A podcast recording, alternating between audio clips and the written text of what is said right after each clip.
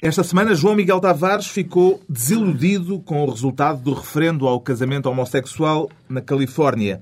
Pedro Mexia está melancólico, antecipando o fim dos jornais. E Ricardo Araújo Pereira confessa-se excitado com uma entrevista de Santana Lopes que ainda nem sequer foi publicada. Está reunido o Governo Sombra.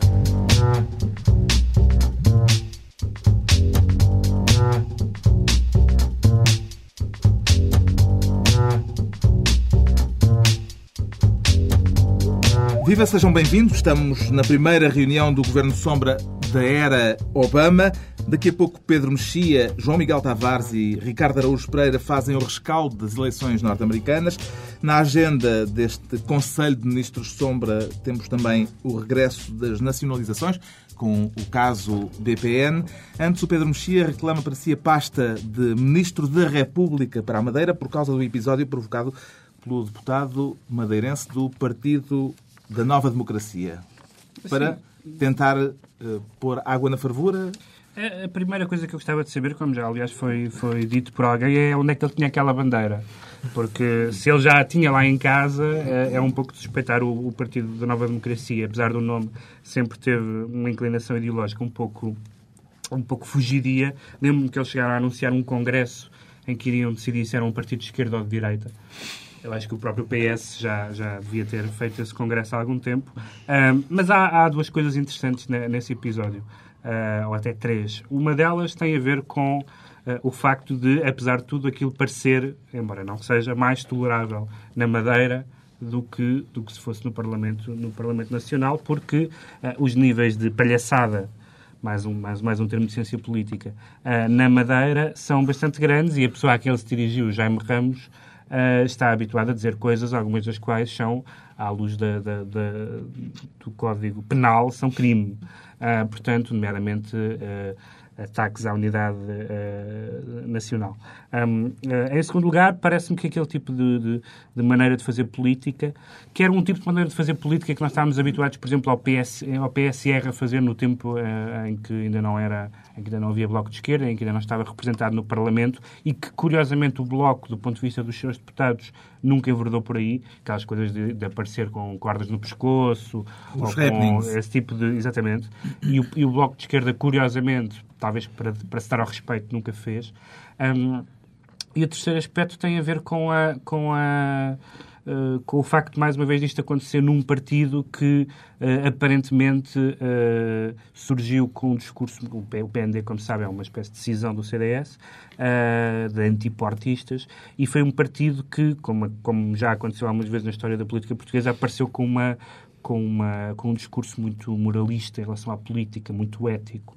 Uh, e que, muitas vezes tem acontecido, como, como no caso do PRD e de outros, que os partidos mais éticos são os que fazem as figuras mais inapresentáveis e, mais uma vez, isso se, se, se aconteceu na Madeira. O caso, entretanto, evoluiu. João Miguel Tavares, o PS da Madeira, suspendeu o Parlamento Regional depois de ter impedido a entrada do deputado na Assembleia Regional. É legítimo tê-lo feito? Não, parece-me evidente que não, não é? E o Jorge Miranda até concorda comigo.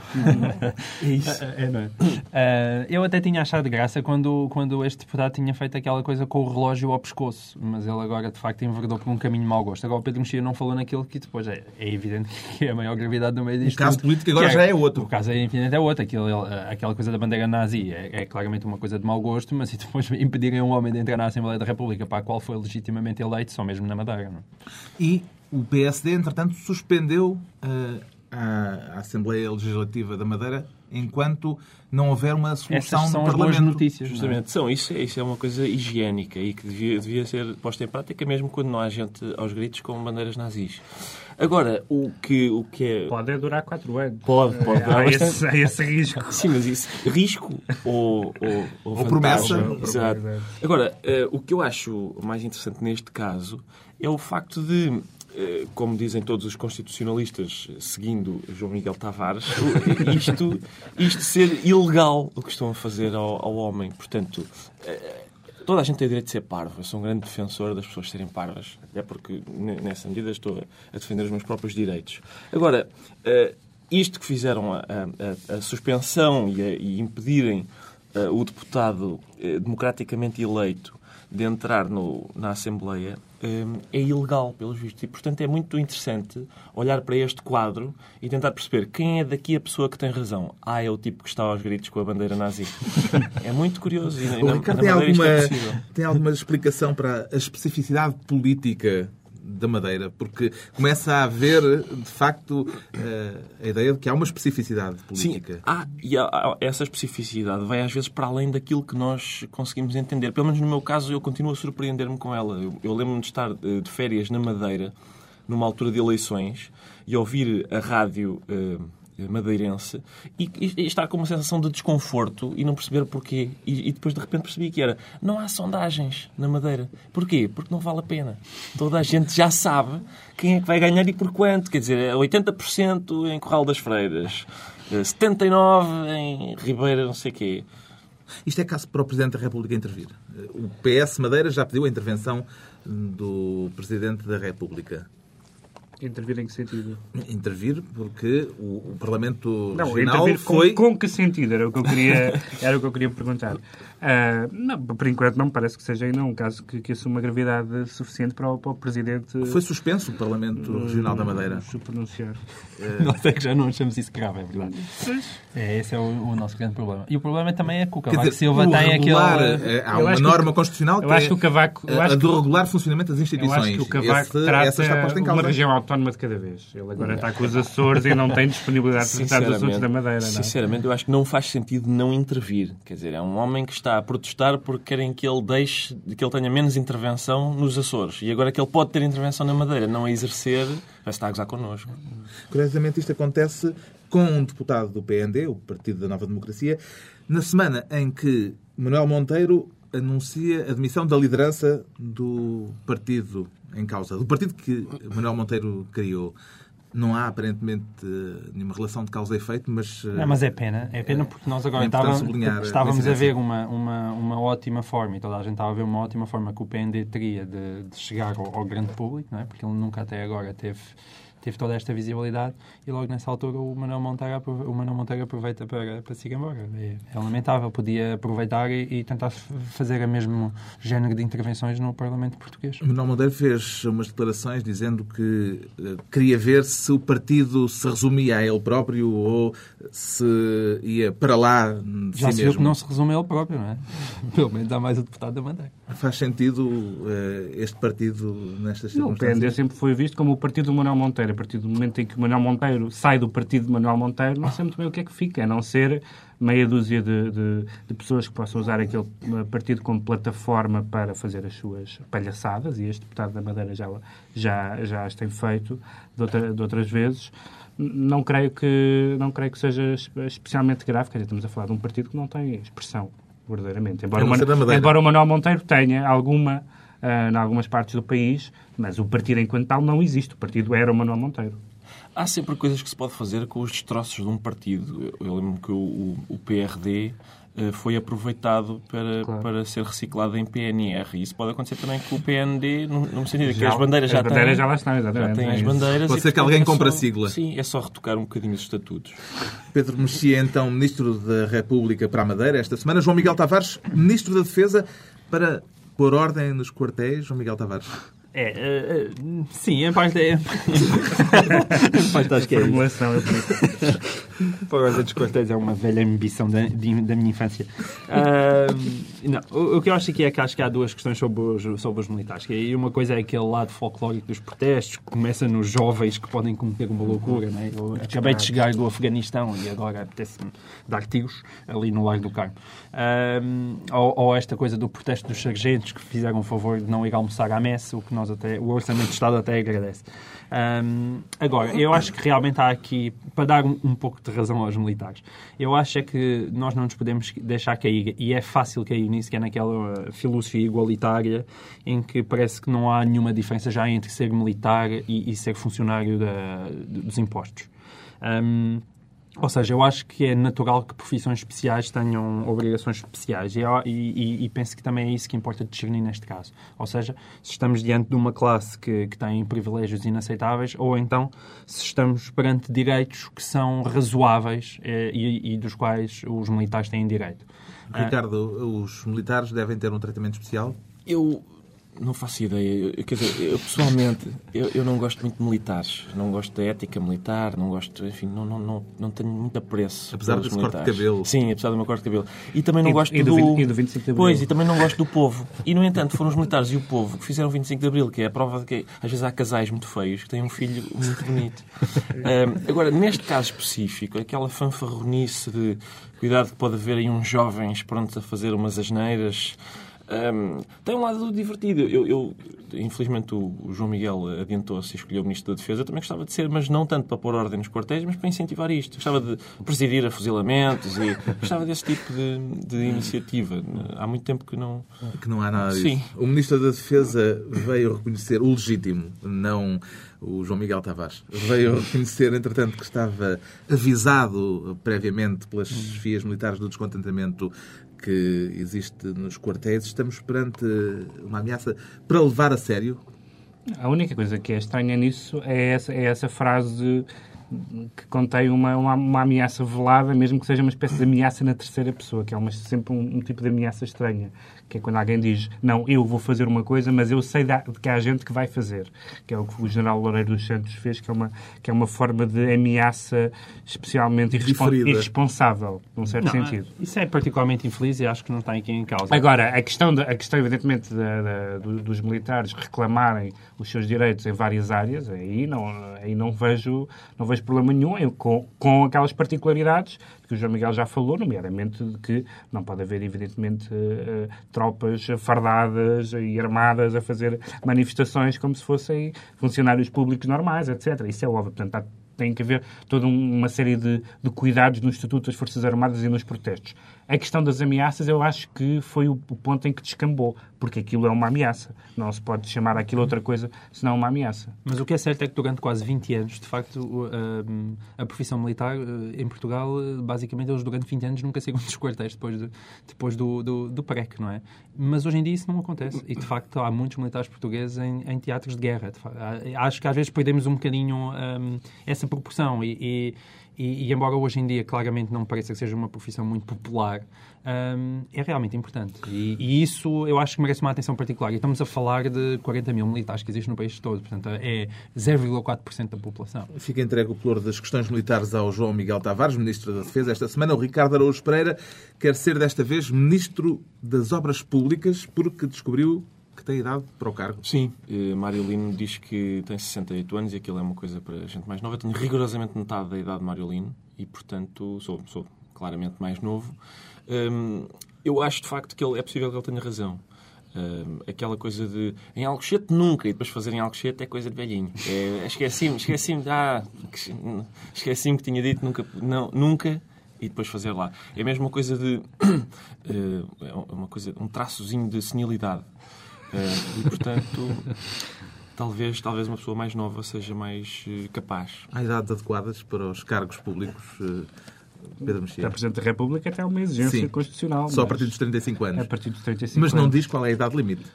Ele, ele prefere velhinhos. Tipo, eu, ele prefere os tipos com 72 eu, aos tipos com 48. Eu, voltamos eu, à discussão das eleições americanas. Estamos a falar de homens, prefiro velhinhos, é um facto. Sério? Não, isso é muito bonito. Só que isso é um exclusivo para a TSF. Eu, tenho, eu gosto muito de... Quer dizer, em defesa do Mário Lino, eu, eu gostava de dizer que é verdade que ele disse, isso foi muito discutido na altura, quer dizer, ele disse na margem sul nunca. Eh, mas não disse na margem sul de que rio. E, e na verdade, Alcochete é na margem norte do Sado.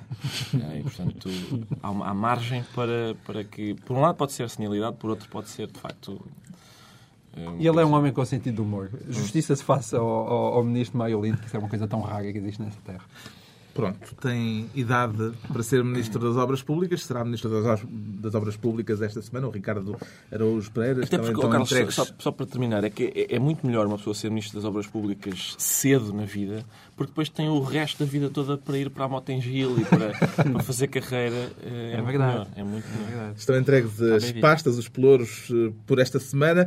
Uma semana em que o Ricardo Araújo Pereira ficou excitado com aquilo que já sabe de uma entrevista que ainda nem sequer vem a público. Justamente. Explique-nos lá esse estado de espírito. É a entrevista de Santana Lopes à pública, que ainda não foi publicada, vai ser eh, as entrevistas de Santana Lopes normalmente são boas, as que ainda não foram publicadas são as melhores todas, porque está tudo em aberto.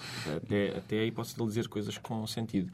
Embora já tenhamos tido, e não tenhamos, como diz o Fernando Couto, eh, tenhamos tido uma espécie de antevisão em que ele diz que em que ele se declara, enfim, aberto à, à candidatura na, na Câmara, Câmara de Lisboa. Lisboa. Eu, eu escolhi este tema na medida em que é triste ver meu homem, guerreiro menino, com a barra de seu tempo por sobre seus ombros. É uma citação de é uma, uma lírica. Daquela, sim, da música, da música do, do menino guerreiro. Do, Mas ele promete, mais, ele promete que são só dois mandatos. Pois é, é, é não é? Sim, o que é mais surpreendente nesta entrevista eh, é o facto de ele dizer que está disponível ou o facto de dizer que quer fazer o segundo mandato na Câmara de Lisboa para depois nunca mais pensar em mandato nenhum. Não Mesmo... esquecer o facto de ainda haver jornais de referência que o entrevistam. Esse é outro facto surpreendente. E ele diz, é mesmo que chamem para Primeiro-Ministro ou para Presidente da República, eu não vou. Uhum. E depois imaginamos quem é que o quer chamar para Primeiro-Ministro Quer dizer, o assunto de que Manuel Sim, mas Ferreira Leite... também pensavas isso. O, o assunto que Manuel Ferreira Leite uh, persiste em não querer falar continua a vir eh, aliás, à superfície. Aliás, o PST respondeu que, que não comenta o assunto, que não está na ordem do dia. Não, isso é, Portanto, é, um, é, um, é um tema de que toda a gente fala, de que há entrevistas, há programas, há debates, e o PSD diz que não está na ordem do dia. É possível que o PSD não ouça o nosso programa. É um escândalo. Nós, na semana passada, estávamos a falar de boneco voodoo do Sarkozy, quando é que nós tínhamos uns bonecos voodoo cá, mas eu acho que a Manuel Ferreira Leite não precisa de um boneco voodoo, porque está lá o Pedro Santana Lopes encarrega-se e se disputar os alfinetes. Deixemos então o entusiasmo do Ricardo Araújo Pereira à espera da edição de domingo da Pública, da revista do Jornal Público, para, por oposição a este entusiasmo, nos virarmos para a melancolia do Pedro Mexia, que também tem a ver com jornais, mas por Sim. Eh, razões é aparentemente eh, contrárias. Tem uma parte de melancolia e outra parte que, não o é. Uh, que tem a ver com as eleições americanas. Eu passei grande parte da, da semana anterior às eleições americanas e destes dois dias seguintes a ler uh, uh, jornais online e, e sites uh, da internet. li poucos jornais e quando o público no dia seguinte saiu e, tem, e, tem uma, e tem a primeira página com Obama, presidente, já não me lembro qual era exatamente a manchete, eu senti... a vitória do sonho americano. A vitória do sonho americano. Eu senti que, que, que, aquilo, era, que aquilo era notícia da semana passada. Uh, e não era, era da véspera, evidentemente. Uh, e, portanto, uh, isso acentuou, e nunca tinha acontecido de forma tão flagrante, no meu caso, acentuou a, a ideia de que, de que os jornais em papel, quando são estes grandes acontecimentos em que nós queremos informação imediata, no dia seguinte é notícias requentadas. Eu tinha lido, hum, sem exagero, 100 textos na noite eleitoral. Um, e não, não tinha nada para saber no, no, no dia seguinte. Um, e, e, é curioso que isto coincidiu com uh, o anúncio de que um, um, dos jornais americanos mais conhecidos, o, o, Christian Science Monitor, que foi fundado há 100 anos, vende, uh, vai terminar a sua edição em papel porque caiu no, nas últimas três décadas, caiu de 220 mil exemplares vendidos para 52 mil, ao passo que o seu site tem um milhão e meio de acessos. Um, e isto que, por um lado, é bom, porque é, o que é, importante é a informação, mas para quem, apesar de tudo, ainda cresceu com o papel... Um conservador com, que gosta, é um conservador que do, gosta papel. do papel e do cheiro e de comprar os jornais e de os ler no café, etc. Eu acho que os jornais estão ultrapassados também antecipa o funeral futuro dos jornais em papel, Ricardo Araújo Pereira? Não sei bem, porque há especialistas que dizem, é como os constitucionalistas, há pareceres para todos os gostos. E, portanto, há, há, há, especialistas que dizem que sim, que estão a acabar, e há outros que dizem que não, que estão muito firmes e que serão o futuro. Uh, mas só, nem que seja para, para ver o João Miguel Tavares ir para casa, gostava. E... João Miguel, eu, em relação às eleições americanas, tive exatamente a mesma sensação de o Pedro Mexia, sendo que ele não falou no caso dos blogs, e o caso dos blogs ainda é outra coisa, ou seja, que, uhum. e, e o caso dos blogs fazem competição aos próprios jornais já online. E a qualidade, nós não temos isso em Portugal, minimamente, mas a qualidade de alguns blogs americanos são absolutamente extraordinários. Os blogs a declarar a vitória do Obama e para acompanhar, por exemplo, a questão das sondagens. Uma coisa tão simples como as sondagens, quem quisesse fazer um acompanhamento realmente da importância das sondagens e tudo isso, a melhor, a melhor informação está nos blogs. Mas dizem que em Portugal há 1% muito bom. 1% muito bom, exatamente. Mas ainda assim não tão bom como eles. Uh, agora, um, de facto, eu não acho que os jornais vão acabar amanhã acho é que realmente tem que se adaptar. E a questão do online aí é, é inevitável. E sim, penso é que o peso dos jornais em papel está condenado a diminuir, sem dúvida nenhuma. Embora eu acho que há espaço para, depois para publicações mais especializadas, semanais. Agora, isto, nomeadamente, a questão dos diários, que são mais imediatos uhum. e não têm aquele lado mais reflexivo dos semanários, é de facto, acho que não há um voltar atrás. Continuamos à volta das eleições americanas. O João Miguel Tavares ficou esta semana desiludido com o sim à proposta referendada na Califórnia para banir os casamentos homossexuais. É, é verdade. Um, sobretudo porque há aí uma, uma ironia uh, que é quase, diria eu, quase dolorosa, porque o Obama é eleito uh, em, em, de certa modo, em, em redor de um clima progressista, e ele próprio tinha, tinha se oposto àquela, à, chamada proposição, à chamada Proposição 8, e, no entanto, é em boa parte por causa do Obama e do seu trabalho de campo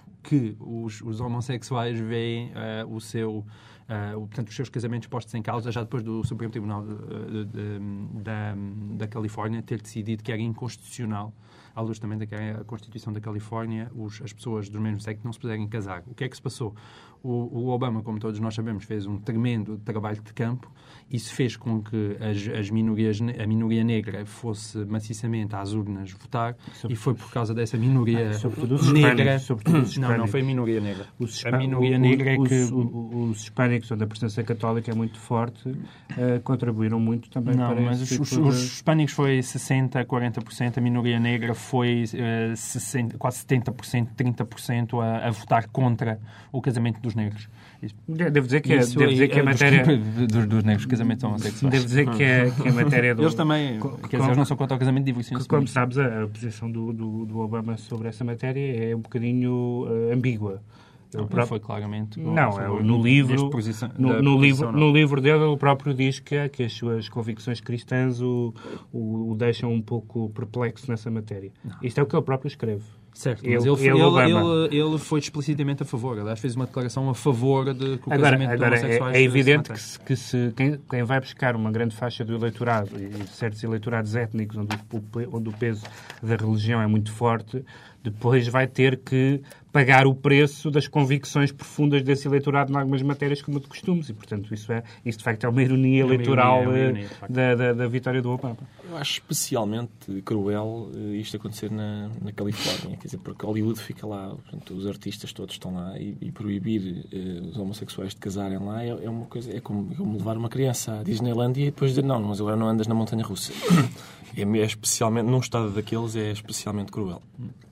Com isto já estamos a discutir as eleições americanas, em certo sentido, o rescaldo das eleições em que Barack Obama se tornou o futuro presidente, ainda não uh, ocupou a Casa Branca, mas é o presidente eleito, recebeu felicitações de todo o mundo, claro, até do Irão, do presidente Ahmadinejad. Vê isto como um sinal de desanuviamento ou como um presente envenenado, Pedro Mexia? O Presidente do Irão, tudo indica, está, está em, uh, em vias de ir para casa. Portanto, uh, eu espero que o desanuviamento venha com o sucessor do Presidente do Irão, também, não apenas com, com o sucessor uh, do, do, do, Presidente Bush.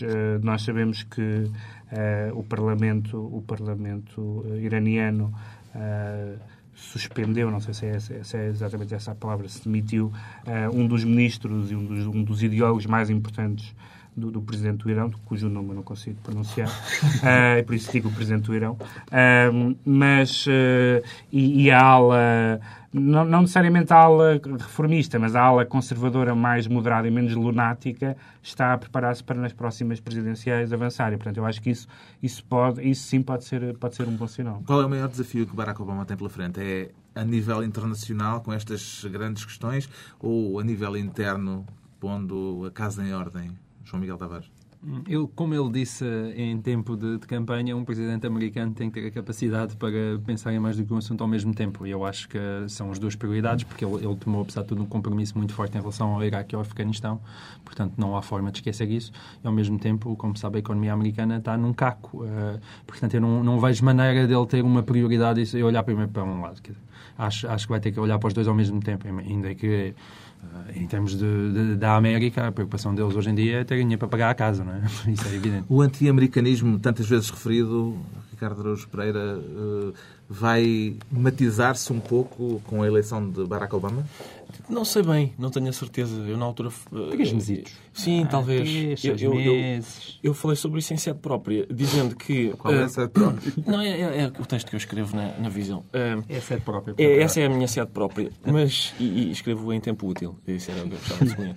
Um, o, o que eu disse foi que, e que parece-me que é, é realmente muito bem observado, um, foi que o, naquela altura havia uma espécie de divisão esquerda-direita em que as pessoas da direita preferiam McCain e as pessoas de esquerda estavam muito entusiasmadas Sim, com, com o- Obama. O Obama teve imenso Sim, da direita. teve, de facto, muito. teve. No final ficou só o Pedro Mexia. Mas Foi, Mas, mas é, é, é óbvio que quando, assim que há a eleição, as pessoas de direita começam a prezar eh, o Barack Obama porque é o presidente dos Estados Unidos e as de esquerda começam a desprezar porque, na verdade, é, é o líder dos imperialistas. Dos imperialistas, e, é. portanto, E eu acho que é, é, é um vício. É aquilo mais tarde Eu, ou aliás, mais cheio de debate forte. eu, aliás, Daqui a seis de- meses, não, de- eu tenho que dizer mal da América. Aliás, não há. gostava de que te referisse a ele como Presidente Obama, faz favor. Porque Não. o Obama parece-me É, não. falta de respeito para com o Presidente dos Aliás, Estados o Pedro Unidos. Mexia já declarou que a partir de agora. A partir de agora, sim, é o Presidente dos Estados Unidos.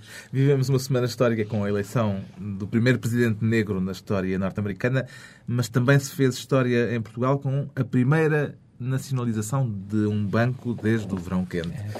E o mais giro é que o Partido Comunista está contra. E a direita está a favor. É bonito isto. Viu isto como um regresso ao passado ou como um sinal dos novos tempos? Não, porque o Partido Comunista não me deu esse prazer e, e eu ainda andei à procura na cidade de novos morais, daqueles do MRPP e Ah, tal. pá, quem me dera. É, não é? É porque há aí uma certa nostalgia. Nós crescemos com esses morais e isso desapareceu. E Um pensei, pouco da melancolia "Uau, que o. Nunca que se passa nada em Portugal, finalmente aos jornais em papel. Eu tenho eh, uma melancolia Miguel dos morais do MRPP. morais. E mesmo Eu- o próprio Garcia Pereira acho que nem sequer disse nada. Pois não. Mas eu ofereço-me para ir ajudar o Garcia Pereira a pintar uma parede e dizer ninguém há de calar a voz da classe operária contra a nacionalização do BPN. Porque é, de facto, fazer uma pichagem contra nacionalizações hum, é divertido. Eu, eu gosto muito deste, deste clima de eh, nacionalizações. Como é que. Après la lettre, não é? Na verdade, é après la lettre. Eh, gosto muito disto. Eu, gosto, sobretudo, de. hum, eu tenho, tenho esta dificuldade de perceber como é que uma pessoa pede 700 euros emprestados e tem mesmo de os pagar eh, com, vários, com juros. E... Se pede 700 milhões, todo o povo português nos ajuda. E isso, portanto, é isso que eu recomendo às pessoas. É, se precisarem mesmo de contrair um empréstimo, apontem lá para cima. Neste caso, a oposição atirou-se à entidade reguladora, nomeadamente ao papel de Vítor Constâncio, o Presidente do Banco de Portugal. O papel dele parece-lhe em causa, Pedro Mexia? Sim, claramente, porque é a segunda vez que isto acontece. Ou seja, não, não isto, a A nacionalização... primeira foi com o PCP. Com, com o BCP, sim. Ou seja, houve, houve dois bancos eh, que, convém aliás dizer, já tem sido dito, mas há sempre pessoas que estão desatentas, eh, que, que, que esta questão do BPN não tem nada a ver com a crise financeira. É uma, é uma questão de, de, de, digamos, de má gestão e de gestão eh, fraudulenta ou ilegal em algumas matérias eh, e que vem de trás e o próprio Miguel Cadilho já foi eleito para tentar resolver essa questão e, eh, e, não, e não foi capaz. Mas hum, a intervenção, esta, esta nacionalização não tem nada a ver com as nacionalizações de 75, absolutamente nada. Trata-se simplesmente de. Ah, não se trata de achar que os bancos devem ser do Estado por razões de princípio, etc., da estruturação da economia. Trata-se, pelo contrário, de se perceber que o Estado é a única entidade que pode assegurar ah, ah, a proteção dos depositantes, etc. Que tem, tem, é uma medida mais radical, mas que vai no mesmo sentido daquilo a que se chama, eu gosto muito da expressão, eu, há expressões que gosto muito, esta é uma delas, injeção de capital. É uma, é uma das poucas coisas que se injeta e que é bom é capital. Bom, Ah, e, o, e, e, portanto, acho que, desse ponto de vista, o, a, a, a nacionalização não é negativa. A, a aparente, a aparente eh, displicência do Banco de Portugal, que só sabe, só sabe as coisas quando toda a gente sabe, que vai atrás de processos judiciais como a Operação Furacão.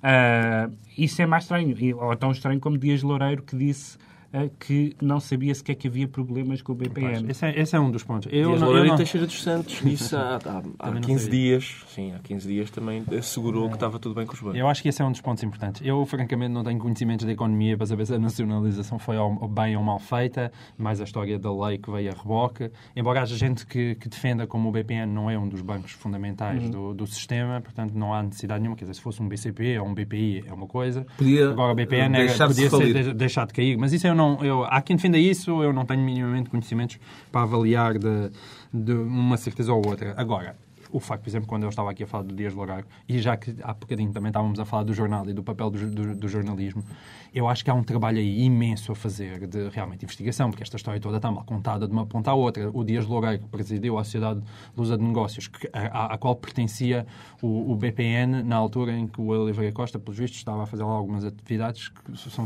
eram supostamente sobre investigação. Dizer que não sabia nada e que só está a saber disto pelos jornais, suponho que fosse aí a mesma coisa do que o Ricardo Araújo Pereira está a dizer que só sabe o que se passa nas produções fictícias pelos jornais, ou eu que sei... Não é bem, porque na verdade só sei, nunca lá vou. ou eu que sei do. Não, está bem, eu também. Ou eu que sei do Diário de Notícias há, há dois anos, também só sei o que lá se passa pelos jornais. É ridículo, ainda por cima numa altura em que lá estava. E então, há de facto uh, muitas explicações a dar. E depois, eu quando eu vejo, já, apesar de tudo, algumas notícias muito timidamente a, a, falhar, a falarem numas medalhas e numas, numas moedas da Federação Portuguesa de Futebol, uh, Luís Figo, acionista 2% do BPN, uh, Luís Felipe Scolari, antigo, a cara também do grupo, e depois ver quem passa pelo BPN, Dias Loureiro, Machete, Daniel Sanches, o próprio Oliveira e Costa, quer dizer, isto é o triângulo. Mas isso, mas é o triângulo é, política, é, futebol, é. negócios no seu melhor. Ou seja, isso eu, eu gostava de ler. É que é uma bela história mas que é uma bela história que esse ainda está é, Esse é um dos problemas mais, mais uh, terríveis, é a, a, constante transferência de ex-políticos, uh, sobretudo do Bloco Central, para conselhos de administração de, de, de, bancos e de algumas, e de algumas empresas e, e, e, de facto, o grau de... Eh, não, não estou a dizer que tenham, que tenham que estar todos à partida sob suspeita, mas sabemos de casos de políticos que, enquanto ministros, fizeram negócios uh, vantajosos para as empresas, a empresas que depois foram presidir. E, portanto, e há outra coisa, o Oliveira Costa, pelos vistos, também uma notícia que eu li, tinha a trabalhar no banco, supostamente é um, é um banco privado, os dois filhos e o genro. Quer dizer, que, que eu saiba, o BPN não é uma empresa familiar e se dá conta realmente do que é que ele deveria ser. Eu gosto muito do negócio dos bancos. É, é um ótimo negócio, porque quando corre bem, corre bem. Quando corre mal, também corre mais ou menos bem. E, portanto, é sempre... Eu, recentemente, estive a tentar perceber que tipo de investimentos é que eram vantajosos e uma das coisas que me disseram foi que os PPRs não, não valiam a pena. Ora, eu li este PPR do Miguel Cadilho eh, no valor de 10 milhões de euros, se não me engano, que ele pediu inteligentemente para ser depositado Fora. noutro grupo que não o daquele banco, que está obviamente falido. E, e portanto, toda esta, esta, esta uh, inteligência na gestão Hum, deixa-me deixa encantado. Bem, esperemos então as cenas dos próximos capítulos, porque haverá seguramente cenas dos próximos capítulos. Eh, agora, os decretos para a próxima semana. João Miguel Tavares tem um decreto com o nome de código 007. Exatamente. O número de código. Exatamente. Eu acho que vem na sequência, porque nós, no fundo, gostávamos de ver o 007 no BPN. uh, acho que fazia lá a falta. Eu, eu, gosto muito. A passagem do, do Daniel Craig para, para James Bond no início foi uma coisa que, que ninguém acreditou realmente que fosse resultar, mas o que é certo é que resultou e hoje em dia acho que é um dos melhores James Bond da, da história. E este filme, embora talvez não seja tão bom como o Casino Royale, que estreia que já, que já está nas salas, o Quantum of Solace, uh, é um belo divertimento e é um belo filme de ação. Um, eh, e, e, aconselho todas as pessoas a verem. O Pedro Mexia decreta a leitura de um livro e, surpresa, o livro é o novo romance de José Saramago, A Viagem do Elefante. Sim, foi uma surpresa até para mim, porque eu há muito tempo que não gostava de um livro de Saramago. Acho que o Saramago uh, sofreu um bocadinho a chamada maldição Nobel que, que, diz que depois do Nobel um escritor uh, fica com, com, uma inspiração um pouco mais deficitária uh, e perde-se um bocadinho às vezes naquele lado alegórico muito pesado e muito e este livro é um livro de uma de uma, de uma grande leveza. Pode ser lido certa em certa medida quase como se fosse um livro do Júlio Verne. Uh, é um livro de aventuras sobre a viagem de um elefante em que há de facto todas as, as características clássicas da escrita de Saramago da sua visão sarcástica das relações de poder etc mas que tem uma leveza que para, para alguém que não é provavelmente conhecido pela leveza e que tem a idade que ele tem, acho que para mim foi uma boa surpresa e eu há, há mais de uma década que não gostava de um livro da Saramago. A Viagem do Elefante e uma viagem Sim. Também hum, como o decreto do o meu decreto, Ricardo Pereira. Antes de fazer o decreto, queria só eh, sublinhar que me sinto um pouco ameaçado. Uma declaração de voto. Sim. Portanto, é só porque o Pedro Mexia, primeiro, hoje já o Obama, sim senhor. Agora, manifesta apreço por José Saramago, eu sinto-me posto em causa no meu, no meu lugar de esquerdista do Governo Sombra.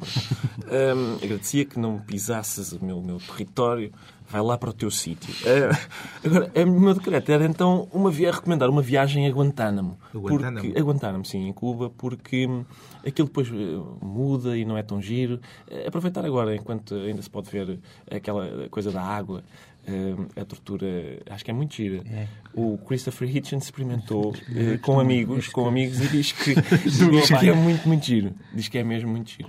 É uma espécie de ida ao museu enquanto, É, e aqueles- enquanto aqueles- dura. Justamente. Aquela, aquela roupinha cor de laranja, não é? E como aquelas pessoas que dizem que querem ir a Cuba agora, enquanto ainda, ainda é a dita- a ditadura do Fidel. Pode porque- aproveitar um dois em um. Sim, fazem um dois em um. Vêm também em Guantánamo enquanto ainda persiste. Está sugerido e decretado eh, por Ricardo Araújo Pereira, então, esse passeio eh, às Caraíbas. Está feita a reunião semanal, nos dois dias, a esta mesma hora, volta a reunir-se o Governo de Sombra Pedro Mexia, João Miguel Tavares e Ricardo Araújo Pereira.